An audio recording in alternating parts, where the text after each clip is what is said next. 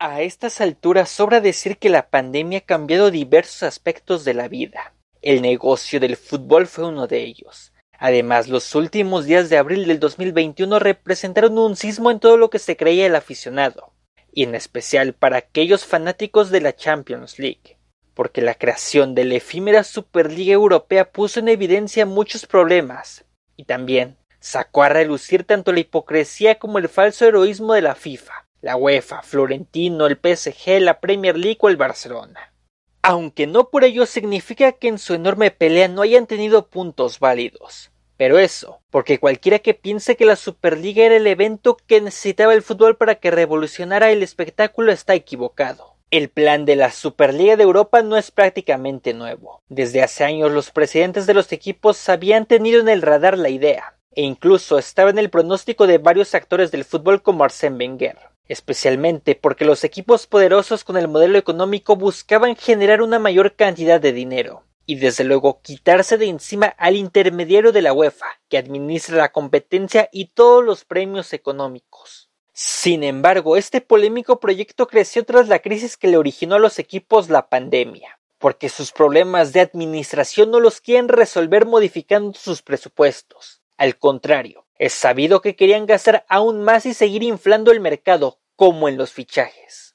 Más allá de eso, la Champions había probado uno de los peores modelos para su propia competencia, y que hasta cierto punto también tenía algunos tintes de la Superliga en querer asegurar ciertos lugares. Porque precisamente, si algo se le criticó a la Superliga en el sistema de competencia era el hecho de solamente brindar cinco plazas a equipos que verdaderamente se lo ganaran en la cancha mientras que los otros 15 iban a estar siempre, porque son los que más afición mueven, venden más camisetas y la cantidad de estrellas que tienen.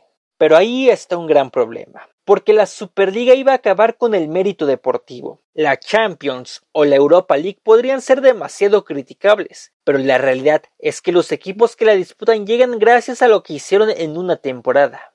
Y si no te has dado cuenta a estas alturas, déjame decirte que la Superliga iba a terminar por acabar el producto de las ligas locales. Estaba claro que la Champions y la Superliga no podían convivir juntas. La más rentable económicamente iba a predominar. Por defecto, de nada le iba a servir a los equipos menos poderosos competir por nada. La pelea por los puestos europeos es de lo mejor que tienen las ligas locales. Y sobre todo, porque los cinco puestos nadie sabe cómo los iban a regalar mientras que dentro de los aspectos más interesantes estaba la cantidad de dinero. Claro que para los equipos que fundaron la Superliga era el negocio perfecto, pero también un golpe letal contra los demás clubes del continente.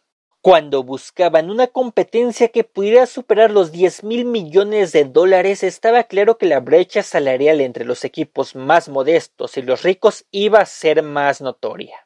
Y ya sabemos que en su plan Florentino Pérez, quien se había presentado como el gran salvador del fútbol, había dicho que apoyarían a los clubes pequeños. La verdad es que solamente les iban a dar una limosna.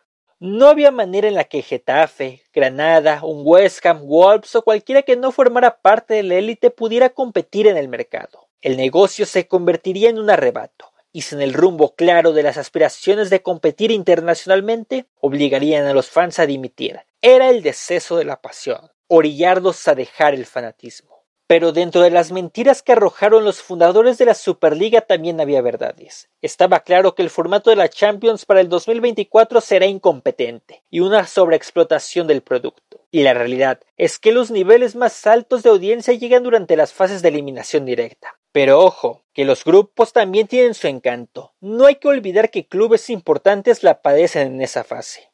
Pero la doble moral de la FIFA y la UEFA es impresionante, ni qué decir del PSG que para muchos se convirtió en una parte de los héroes. Simplemente los parisinos no se unieron a la Superliga por la alianza que tienen los dueños con la FIFA por el Mundial de Qatar. Y la misma FIFA es aquella que un día te dice que la liga de la MLS con la Liga MX es la mejor idea pero que hacer un torneo cerrado entre las élites es un sacrilegio.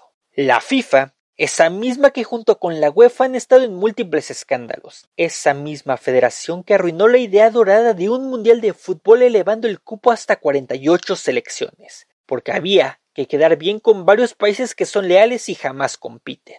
El Bayern o el PSG en contra cuando exprimen todo el talento de sus competidores locales, porque si algo positivo tenía la Superliga era la imposición de un tope salarial. algo que a muchos les da frío aceptar, pero para otros, adoptar el modelo americano es necesario, principalmente para volver más competitivo y atractivo los torneos. Porque tampoco que se olvide que en el monopolio del fútbol profesional las promesas de regular la inversión de los petrodólares, el fair play financiero se han quedado más que cortas y el mercado sigue inflándose con precios irreales. Pero también la Superliga no iba a despertar la añoranza de conquistar la que ya tenía la Champions, que en su modelo comercial tuvo que reinventarse en los 90 o si no desaparecía y que solo después de la sacudida que les propinó la Superliga de la mano de JP Morgan, que sobra decir que esa firma reculó al comentar que había evaluado mal el proyecto de la competencia, la UEFA tuvo que ir a buscar una inversión de hasta 7 mil millones de dólares para incrementar los premios. Pero lo que termina por ser una gran verdad a medias y una medida hecha al vapor era pensar que con una Superliga donde reinaran los Real Madrid contra Barcelona en duelo internacional la generación Z pudiera engancharse, eso es una estupidez. Nadie va a negar que la Champions había experimentado problemas de rating y el deporte en general pero llenarlo de superligas internacionales no era ninguna garantía, en especial cuando las transmisiones de fútbol y dueñas de los derechos tienen el mismo sistema de transmisión que a veces invita a dormir.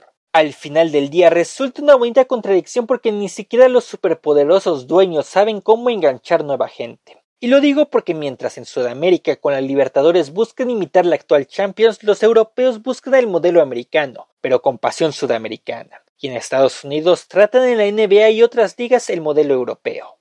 Y hasta aquí llegamos por hoy. Muchas gracias por ver el video escuchar el podcast. Si te gustó, compártelo, dale un comentario o un like. Ya sabes que también es de gran ayuda suscribirse y activar la campana para que te avise cuando haya nuevo contenido. Sígueme como Irving de Match en Twitter e Instagram. También estamos en Spotify Apple Podcasts como Instintos de Gol y en Facebook como Fútbol.